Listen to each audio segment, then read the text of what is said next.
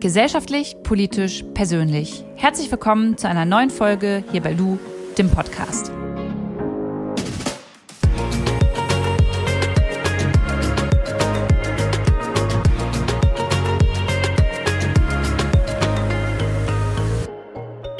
Werbung. Wir starten gleich in die neue Podcast-Folge. Vorher möchte ich euch aber einen Gamechanger aus meinem Alltag vorstellen. Und zwar die App Blinkist. Ich weiß nicht, ob ihr das kennt, aber mir geht es oft so, dass ich Sachbücher sehe oder lesen möchte, aber mir die Zeit einfach fehlt. Ich brauche für ein Sachbuch, wenn es gut läuft, eine Woche und wenn es richtig schlecht läuft, auch mal drei Wochen. Und manchmal interessiert mich das Thema aber so brennend, dass ich diese Kernaussagen aus dem Sachbuch eigentlich schon innerhalb von ein paar Minuten aufsagen möchte. Und dabei hilft die App Blinkist. Die bringt nämlich die Kernaussagen von über 3000 Sachbüchern auf unser Smartphone. Und so können wir das Wichtigste aus diesen Sachbüchern dann in etwa 15 Minuten anhören oder durchlesen. Ich mache das zum Beispiel beim Spazierengehen oder wenn ich auf dem Sofa sitze, einfach Zeit habe und was durchlesen möchte. Da gibt's zeitlose Klassiker, viel diskutierte Bestseller oder auch Ratgeber, wie zum Beispiel, ich weiß nicht, ob ihr es kennt, jeder ist beziehungsfähig. Kann ich nur empfehlen, passt auch super zu der heutigen Folge.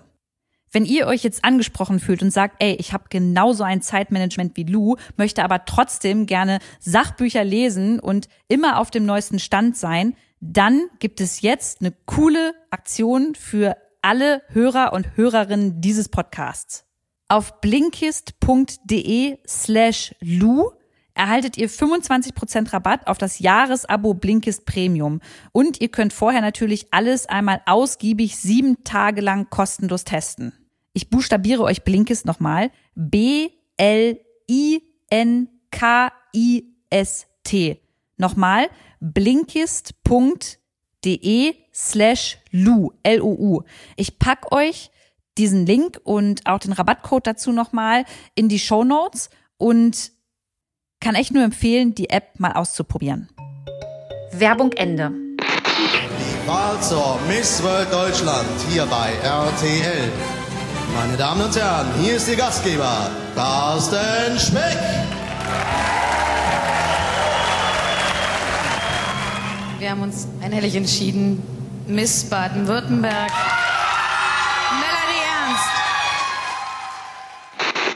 Dieses und noch viele weitere Videos findet man auf YouTube, wenn man Schönheitsideale eingibt oder nach Miss Germany sucht.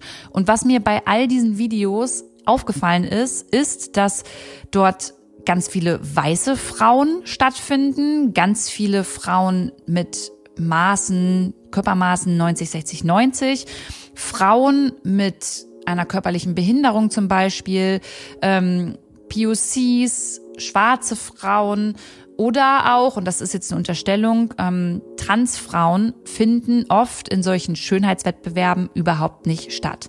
Und ich habe mich gefragt, sind so eine Schönheitswettbewerbe überhaupt noch zeitgemäß? Brauchen wir Schönheitswettbewerbe, um Frauen gleichzustellen, um Frauen eine ähm, eine wichtige Rolle in unserer Gesellschaft zuzuschreiben. Und darüber habe ich mich mit Max Klemmer unterhalten. Max Klemmer ist der Enkel des 84 Jahre alten Firmengründers Horst Klemmer, der Miss Germany quasi gegründet hat. Und Miss Germany für euch ist ein Schönheitswettbewerb. Und was Max dazu sagt, wie er damit aufgewachsen ist und ob er der Meinung ist, dass man Schönheitswettbewerbe heute neu definieren muss oder ob man die vielleicht sogar abschaffen sollte, das sagt er uns jetzt und er stellt sich jetzt noch einmal ganz kurz für euch vor. Mein Name ist Max Klemmer. Ich bin geschäftsführender Gesellschafter der Miss Germany Corporation in nun dritter Generation und äh, ja, kümmere mich sozusagen um das Thema Female Empowerment bei der Miss Germany Corporation. Lass uns mal vorweg überhaupt mal darüber reden, was Miss Germany genau ist. Also da kann ich, glaube ich, tatsächlich Stunden drüber erzählen, was. Probier's mal zusammenzufassen. Ja, also vor allem ist Miss Germany heute eine Plattform für Female Empowerment, für äh, Gleichberechtigung, für Frauen eine Bühne äh, zu geben und da eben Support zu sein. Ähm, und natürlich kann man, glaube ich, mit Miss Germany noch ganz, ganz viel alte Bilder auch verbinden. Äh, wir waren ein Schönheitswettbewerb, eben auch aus der Historie heraus seit 1927, aber das hat sich eben alles im letzten Jahr geändert. Aber kannst du dazu noch mal ein bisschen ähm, mehr erzählen? Also ist das quasi ein Familienunternehmen eigentlich oder hat das mal jemand anders gegründet? Also wie kann ich mir das vorstellen? Also tatsächlich war das 1927 einfach eine Gründung heraus aus wahrscheinlich Jux und Tollerei äh, in Berlin. Da gab es dann, oder da war tatsächlich auch der, der Bikini Walk ein ganz großes Thema. Also da wirklich einfach die äh, Show sozusagen im Vordergrund. Und 1960 kam dann tatsächlich mein äh, Großvater ähm, ja irgendwie durch verschiedene Zufälle dazu, dass die äh, Miss Germany war sozusagen in seine Hände gefallen ist. Äh, und seit 1980 ist mein Vater eben auch äh, mit im Boot und seit 1999 äh, sind wir eben die einzigen, die Miss Germany äh, veranstalten dürfen. Also es ist eine eingetragene Marke. Ähm, nur wir dürfen die äh, Misswahlen oder mit Miss Germany sozusagen in Deutschland, Europa und der Welt äh, tätig sein und tatsächlich ja ein Familienunternehmen in dritter Generation. Bevor ich in dieses Thema Schönheitswettbewerbe einsteigen möchte, würde ich gerne erstmal wissen, und das hat mich wirklich brennend interessiert, wie bist du als Person mit diesem Thema aufgewachsen? Ich könnte mir jetzt vorstellen, du als Mann ähm, wurdest ja dann schon immer mit Schönheitsidealen konfrontiert und immer mit äh, Frauenbildern 90, 60, 90. Also wie hat dich das denn geprägt? Hast du da manchmal auch gemerkt, dass du da vielleicht auch Vorurteile hattest oder so ein bestimmtes Ideal von einer Frau? Das war tatsächlich also in der Erziehung ein ganz großes Thema, auch vor allem von der Erwartungshaltung, auch in meinem Umfeld, weil ja jeder gesagt hat, ah ja, ihr macht das ja mit den schönen Frauen und ähm, eben auch mit Bikini Walk, also wie es damals halt noch war. Ähm, und ich habe das von ganz klein schon gemerkt, dass das gar nichts für mich war. Also, dass ich Menschen gar nicht so begegne. Also, dass ich irgendwie krass aufs Äußere achte oder äh, irgendwie schon mit Vorurteilen auf Basis des äußeren Erscheinungsbildes in irgendwelche Gespräche gehe, sondern dass ich da irgendwie eigentlich viel ähm, ja rationaler rangehe, also und vor allem einfach die Person auch wirken lasse. Ähm, und natürlich hat sich das dann auch in meiner äh, Entwicklung, auch in der Jugend dann schon gezeigt. Da, das war irgendwie immer schon so ein Paradoxon in, in der Erwartungshaltung, die an mich als Person sozusagen auch herangetragen worden ist und an meine eigene Erwartungshaltung, auch an das Unternehmen, was ja auch mein, mein Großvater, meine Eltern mit aufgebaut haben. Und ich konnte mich da irgendwie gar nicht ganz wiederfinden, muss ich sagen. Deswegen gab es auch zum, äh, zum Beispiel in der Anfangszeit, ich bin ja seit 2014 eben auch mit der Ausbildung im Unternehmen gestartet, habe ich direkt gemerkt, also irgendwie ist das so auf altem Wege, ist das gar nichts für mich. Und dann gab es auch echt viel Reibereien auch in der Familie. Also das war schon echt krass. Also das heißt, es gab auch schon mal Konfliktpotenzial, wenn es auch um das Thema geht, so gibt es jetzt ein bestimmtes Ideal einer Frau zum Beispiel. Wie ist denn das mit deiner Mom? Also wie, wie, wie ist die eigentlich mit diesem Thema verbunden und arbeitet ja. die auch für Miss Germany? Ja, und tatsächlich war meine Mutter äh, 1991 Miss Germany. Also ganz ähm, verrückt sozusagen, also als Miss Germany ist sie sozusagen auch zur Familie gestoßen. Ähm, also darüber haben sich auch meine Eltern kennengelernt. Und ähm, meine Mutter hat auch zum Beispiel die, die ganzen Jahre auch die Miss Germany-Wahl moderiert. Und ähm, kam aus, äh, aus der DDR und ist dann so ein bisschen auch ausgebrochen. Also das war, das Thema Miss Germany war für sie auch ähm, sie war auch sehr sportlich, war DDR-Fechtmeisterin und ähm, das war für sie auch so ein, so ein Freiheitserlebnis tatsächlich. Ähm, so aus der DDR dann mit der ganzen Vergangenheit, mit, mit Großvater und so auf, also mütterlicherseits war das auch dann eine Herausforderung und das war für sie so ein ganz sensibles Thema oder ein ganz wichtiges Thema tatsächlich auch, um so ihre eigene Persönlichkeit mal auszuleben. Also es war ja auch damals noch eine ganz andere Sache. Und ähm, tatsächlich ist aber so dieses Schönheitsideal, glaube ich, in den älteren Generationen ein ganz, ganz anderes, als wie es bei mir und jetzt auch im Unternehmen der Fall ist. Lass uns mal auf das Thema Schönheitswettbewerb äh, generell so ein bisschen eingehen. Du hast gesagt, heute ist es ganz anders bei Miss Germany, da möchte ich später noch drauf kommen. Mhm. Aber wenn ich jetzt an einen Schönheitswettbewerb denke, denke ich erstmal, okay, da stehen viele Frauen auf der Bühne, da findet nicht wirklich Diversity statt und ja. da wird eine Frau aufgrund ihres ja, Aussehens mhm. ähm, dann irgendwie ähm, ja kritisiert, beziehungsweise ja. Ähm, ja, dann auch eingestuft in ein bestimmtes mhm. Schönheitsideal. Mhm. Also kannst du mal erklären, wie vielleicht vor deiner Zeit, bevor du jetzt mhm. bei Miss Germany warst, wie, wie hat das stattgefunden? Wie kann ich mir so einen Schönheitswettbewerb vorstellen? Also tatsächlich als Schönheitswettbewerb, so wie es auch, glaube ich, auf der ganzen Welt immer noch der Fall ist. Also es ist ja, äh, ob das jetzt eine Miss Universe, es gibt ja diese globalen Organisationen oder auch auf nationaler Ebene, ist das tatsächlich so, dann gibt es einen Catwalk, einen Runway und ähm, dann gibt es verschiedene Runden sozusagen, in denen man nicht sich als Person präsentiert, sondern indem man sich als äh, ja, Körper oder auch als ästhetisches Objekt tatsächlich auch eher präsentiert. Äh, man kommt, also es kommen natürlich alle auch zu Wort und es gibt auch tatsächlich jetzt immer vermehrter auch die, die, der, den Ruf sozusagen auch nach Inhalten, aber in, in der meisten Handhabung ist es tatsächlich, dass es dann Runway gibt, dann gibt es irgendwie ein Abendkleid, ein Bikini-Walk und ähm, dann gibt es eine Jury, die meistens auch in der Vergangenheit doch eher männlich besetzt war, also auch das männliche Auge dann sozusagen bewertet hat. Und dann äh, gab es Punkte sozusagen nach äh, ästhetischen Aspekten, Gesichtspunkten und dann wurde da eine Gewinnerin gekürt. Das heißt, ähm, Inhalte, was die Person macht oder was sie vielleicht für Werte vertritt, das wurde da überhaupt nicht mit äh, in die Bewertung aufgenommen?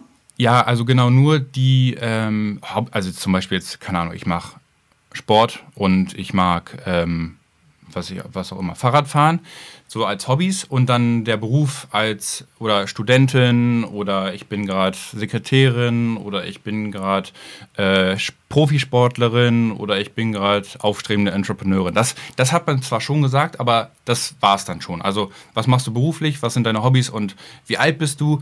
Und ähm, was auch noch ganz witzig ist, früher wurden natürlich auch immer die Maße äh, bei der Bewerbung auch zum Beispiel abgefragt. Ist heute auch gar nicht mehr so, aber äh, das, da hat man halt eben auch schon gesehen, so ästhetische Aspekte waren da schon doch essentiell.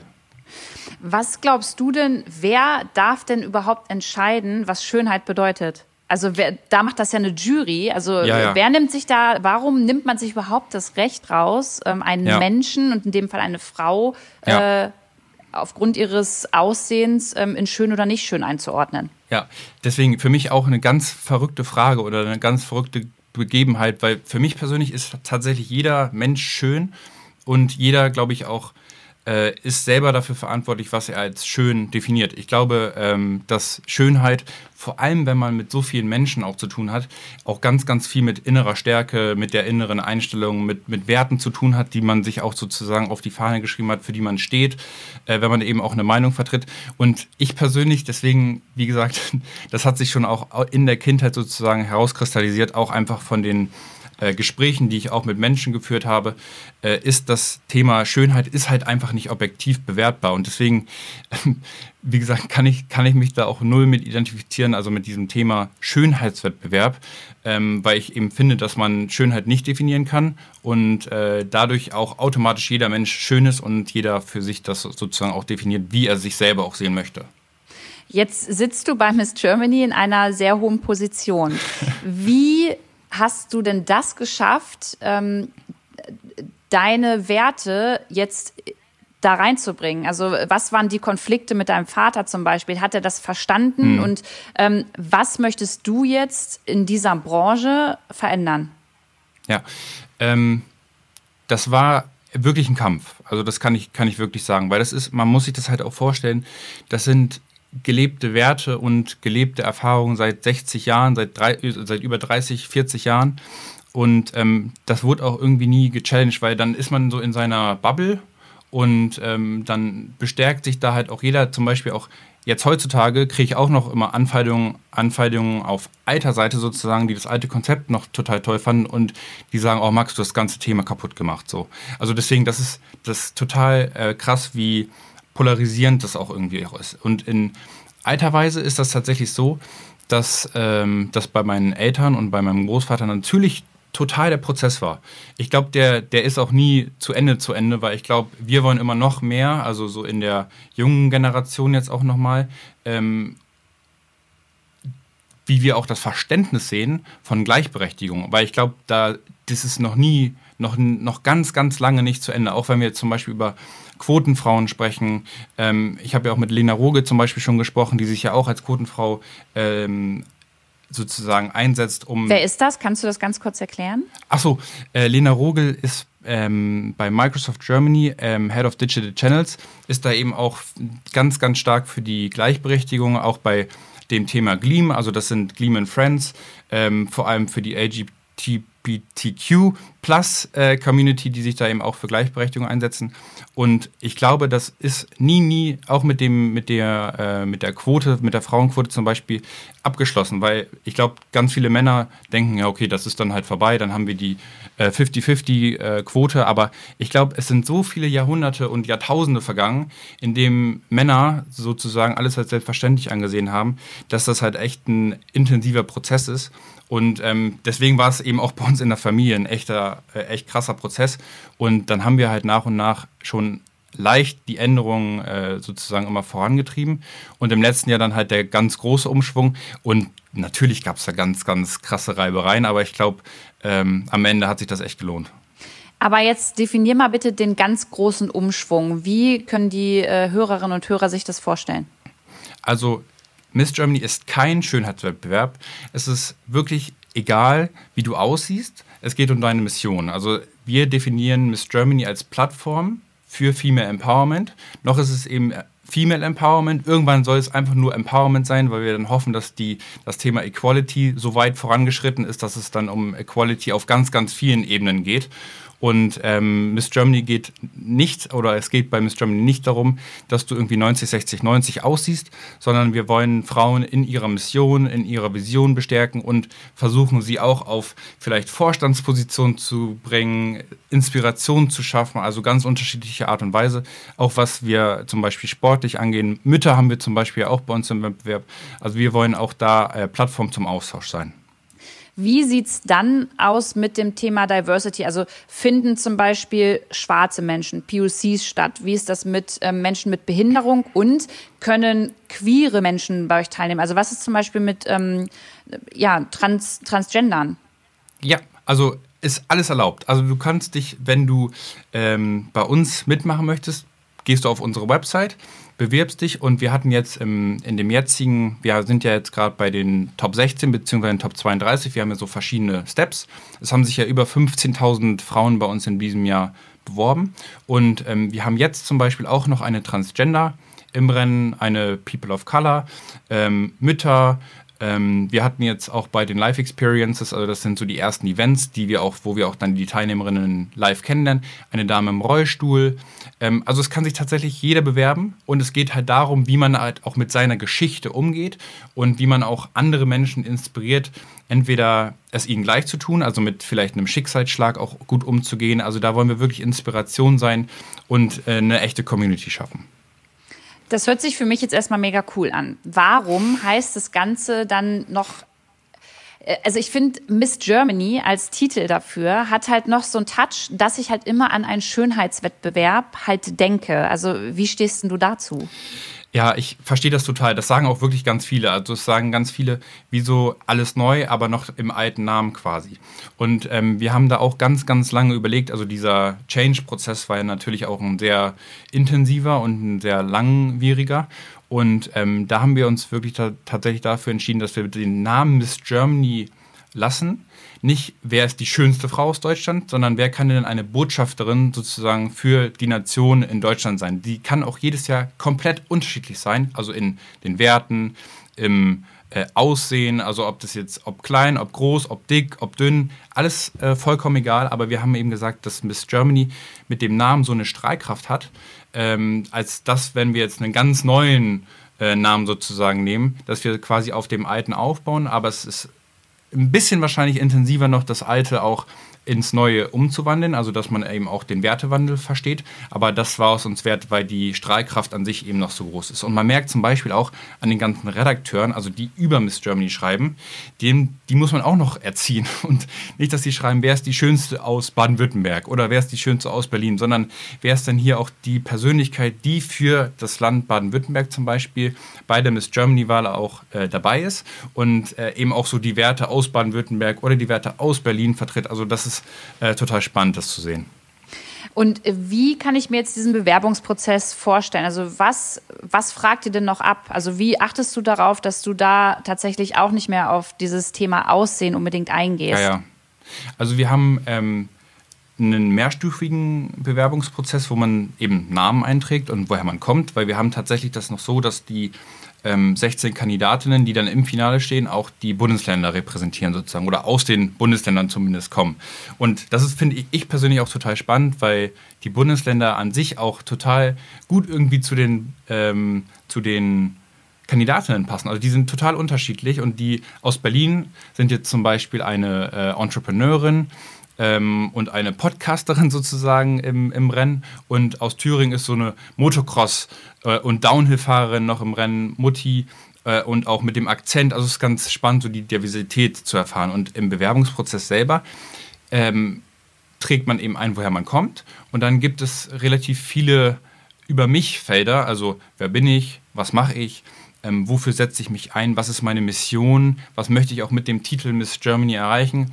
Und ähm, ganz irgendwann unten kommen dann natürlich auch Bilder, die man dann einreicht und auch Videos, wo man sich dann nochmal vorstellen kann. Ähm, man kann zu YouTube und seinen Social-Media-Kanälen zum Beispiel verlinken.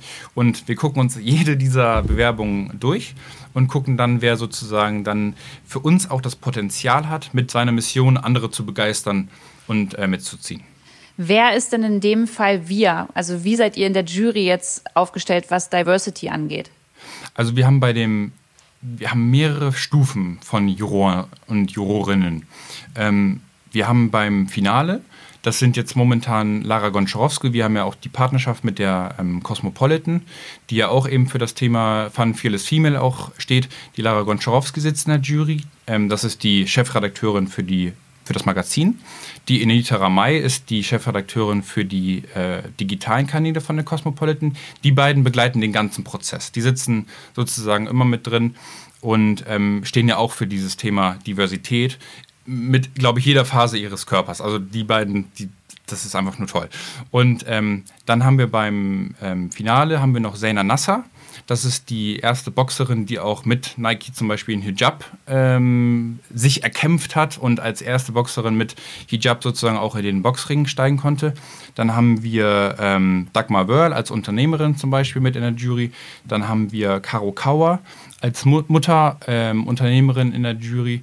Und dann haben wir noch Riccardo Simonetti in der Jury. Also wir versuchen da auch bei den Juroren beim Finale auch eine gewisse Strahlkraft auch zu haben, um das Thema Diversität auch äh, abbilden zu können. Ähm, und bei den Steps davor haben wir dann eben auch aus unserem Team, also wir sind ja bei uns, sind wir zwar ähm, mein Vater und ich, aber haben ja auch noch unsere zehn, ähm, ja, zehn Frauen haben wir bei uns im Team äh, und einen Mann und äh, alle geben da tatsächlich auch ihren Input mit rein, geben da ihre Einschätzung und ähm, werten da zusammen. Wie viele Frauen arbeiten prozentual bei euch bei Miss Germany im Unternehmen in höheren Positionen? Ähm, das ist ganz witzig bei uns. Bei uns haben alle höhere Positionen. Also wir haben zwar Auszubildende und ähm, Werkstudentinnen, aber wir nennen das bei uns, das habe ich von Ray Dalio, ähm, das ist echt ein ganz tolles Buch, finde ich, der ähm, heißt Die Prinzipien des Erfolgs. Und die arbeiten als äh, Ideenmeritokratie. Das machen wir bei uns auch. Ähm, das heißt, jeder, ähm, also jede Idee ist quasi gleich wert, egal von wem sie kommt. Und deswegen haben automatisch alle eine ho äh, hohe Position. Und natürlich haben wir eine, einen Sales Marketing Manager oder einen äh, Digital Marketing Manager. Aber eigentlich sind alle, die bei uns im Team sind, äh, an einer höheren Position, wenn du sie nicht als Geschäftsführer definieren möchtest. Also Geschäftsführer sind noch mein Vater und ich, aber alle anderen sind sozusagen äh, auch uns äh, mit gleichgestellt und jeder wird da gehört. Also äh, ich finde es gut und das hört sich gut an, aber trotzdem ist es ja so, dass wenn du in wenn du dir die Position anguckst, wenn du jetzt sagst, ihr habt einen Sales Manager, dann meinst du damit männlich, also ihr habt einen Mann und Marketing Manager nee. oder habt ihr da dann auch, also wer ist Head of? Es sind wirklich, also wir haben eine Digital Managerin, einen, eine Sales Managerin, einen Marketing Manager, eine, eine Creative Direktorin, eine Talent Managerin. Also die sind alle tatsächlich äh, weiblich. Aber wir haben das aus dem, ähm, wir haben das tatsächlich auch, stimmt, ist wieder ein Impuls. Es steht auch in den Signaturen steht immer Manager, einfach aus dem Englischen. Ähm, da haben wir tatsächlich noch nicht, also in der Signatur haben wir tatsächlich noch nicht gegendert. Stimmt, das ist ein guter Impuls. Das, äh, das, was nämlich mir meine oder häufig jetzt die Zuhörerinnen mit in unser Gespräch reingegeben haben, waren tatsächlich, war tatsächlich so dieses, hä, okay, Miss Germany und dann ist ähm, Geschäftsführer und oder die Geschäftsführung komplett männlich. Also ja, wie, wie ja, stehst du denn dazu? Muss ich da nicht auch was ändern? Also ich finde nämlich schon. Ich, ich finde auch. Ähm, kann ich dir nur beistimmen, äh, zustimmen. Ähm, wir sind auch tatsächlich immer auf der Suche, dass wir so eine COO auch vielleicht mit reinholen. Ähm, das hat sich tatsächlich einfach jetzt gerade noch nicht ergeben, weil wir auch, ich bin ja auch erst seit drei Jahren jetzt in der Geschäftsführung und muss da ja auch so dem Prozess so ein bisschen nachgehen. Ähm, und hätten wir tatsächlich auch im letzten Jahr gar nicht den ganzen Prozess gewandelt, weiß ich gar nicht, ob wir jetzt mit Corona überhaupt noch dieses Jahr überlebt hätten. Da hatten wir auch eben großes Glück, dass wir so den Fokus auf das Digitale gelegt haben, dass wir überhaupt noch wirtschaften können und noch am äh, Leben sind. Und das ist aber tatsächlich ein großer Punkt auf der Agenda, dass wir eben äh, eine COO oder vielleicht auch eine geschäftsführende Gesellschafterin, wie auch immer, auch nach und nach äh, ins Unternehmen integrieren. Aber ähm, so in der in dem ähm, Team sozusagen, was wir auch generell mit drin haben, haben wir wie gesagt die zehn Frauen, einen Ex, also einen zusätzlichen Mann, der sozusagen nicht Familie ist.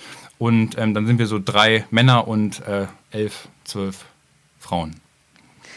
Wenn jetzt bei äh, eurem Wettbewerb dann eine Frau gewinnt, was, äh, also, ja, was gewinnt man denn? Also was ist denn jetzt der Vorteil davon, bei euch ähm, teilzunehmen? Beziehungsweise warum glaubst du, dass ihr als Wettbewerb wichtig seid? Ja, ähm, ich glaube, dass wir mit dem Wettbewerb eine Bühne geben und ähm, der Gewinnerin eben auch ein Sprachrohr sind, sozusagen für ihre Mission äh, einzustehen. Also die kann sich auch tatsächlich in jedem Jahr komplett ändern und ähm, von der vorherigen Mission der Gewinnerin sozusagen auch unterscheiden. Also wir bieten ja auch zum Beispiel mit der Partnerschaft ähm, mit der Cosmopolitan eben auch Fläche um eben für seine Mission auch einzustehen. Und natürlich ähm, sind wir dann sozusagen auch in der Zusammenarbeit dafür zuständig, dass man auch Deals verhandelt und äh, Umsätze generiert, gemeinsam generiert, die auch zu seiner oder zu ihrer Person passen.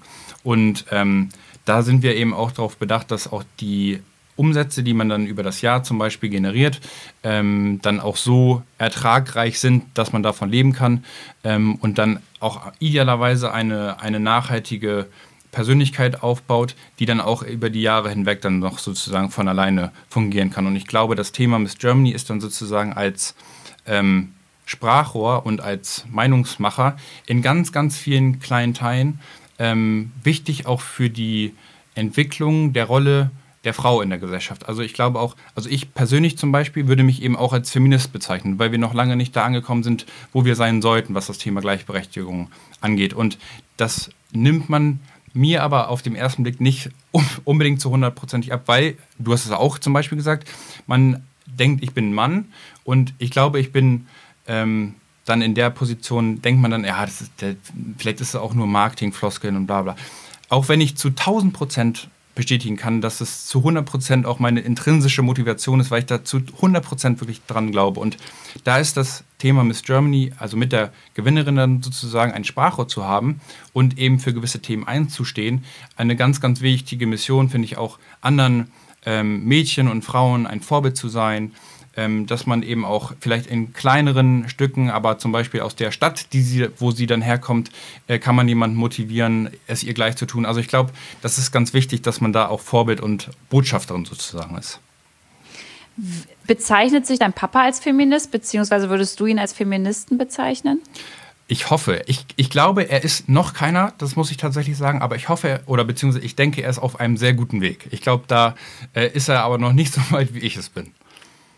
Ist er, hat er zum Beispiel oder musste er erst lernen, was zum Beispiel der Hintergrund von Transfrauen oder Transmännern ist, dass du da mit ihm wirklich drüber reden musstest und hattest du das Gefühl, weil er eine ältere Generation ist, ich kenne das von meiner älteren Generation, dass da erstmal Akzeptanz für da sein muss, sodass sie nicht gleich von Anfang an da ist?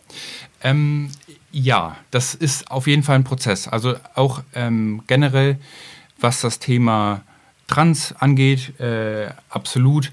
Ähm, auch die unterschiedlichen Staturen von Menschen, wenn du die ganze Zeit, also wenn du 30 bis 60 Jahre darauf achtest, dass ein Mensch äh, schlank ist sozusagen und er dann gefühlt schön ist, äh, wirklich jetzt auch in Anführungsstrichen, dann ist es wirklich nochmal ein ganz anderer Prozess, um zu zeigen, egal welche Statur du hast, egal wie groß, klein, äh, du bist Haarfarbe, Tattoo oder was auch Hautfarbe. immer dazu gehört, Hautfarbe, äh, all das ist wirklich vollkommen zweitrangig. Der Mensch als Person, als Charakter, als äh, Mensch mit Werten zählt. Und ähm, das ist echt vollkommen wurscht, wie du, wie du irgendwie aussiehst. Letzte Frage, Max. Ähm, gibt es Miss Germany in zehn Jahren noch? Und ähm, wenn ja, wie sieht dann deine Idealvorstellung davon aus? Unbedingt. Ähm, Miss Germany wird es auf jeden Fall geben. Natürlich, da gebe ich auf jeden Fall mein letztes Hemd für und alles dafür, dass es sogar noch ähm, plattformübergreifender ist. Und ich hoffe, dass in zehn Jahren die ähm, Frau schon so weit ist, dass wir sagen können, wir sind eine Plattform für ähm, Empowerment und nicht für Female Empowerment, dass, sondern dass die Frau in zehn Jahren auch eben schon bereits gleichgestellt ist und dass wir uns äh, um Schwarze kümmern können, um ähm, LGBTQ äh, also dass man, egal welcher Gesinnung man sozusagen auch zugehörig ist, dass man mitmachen kann. Man weiß, Miss Germany kümmert sich sozusagen um alle ähm, alle die, die irgendwie auch gehört werden wollen. Aber das, ist, das gehört ja auch immer dazu. Man möchte ja auch sozusagen Sprachrohr sein für andere. Ähm, und ich, ich hoffe, dass, in Miss, äh, dass Miss Germany in zehn Jahren so weit ist, dass die Redakteure nicht anrufen und sagen, schick mal bitte ein Bikini-Bild, sondern ähm, hast du wieder jemanden, der eine tolle Mission hat, den wir wieder featuren können und der etwas bewegen möchte in seiner Community. Und ähm, ich glaube, das ist tatsächlich noch ein Weg, auf jeden Fall. Ähm, und da muss man auch noch eine Menge Menschen von überzeugen, dass wir diesen Weg auch ernst meinen. Aber ich glaube, da sind wir wirklich schon auf einem guten Weg zumindest. Danke, Max, für dieses wirklich interessante Gespräch. Danke dir, Luisa. Ein spannendes Thema, bei dem ich persönlich hin und her gerissen bin.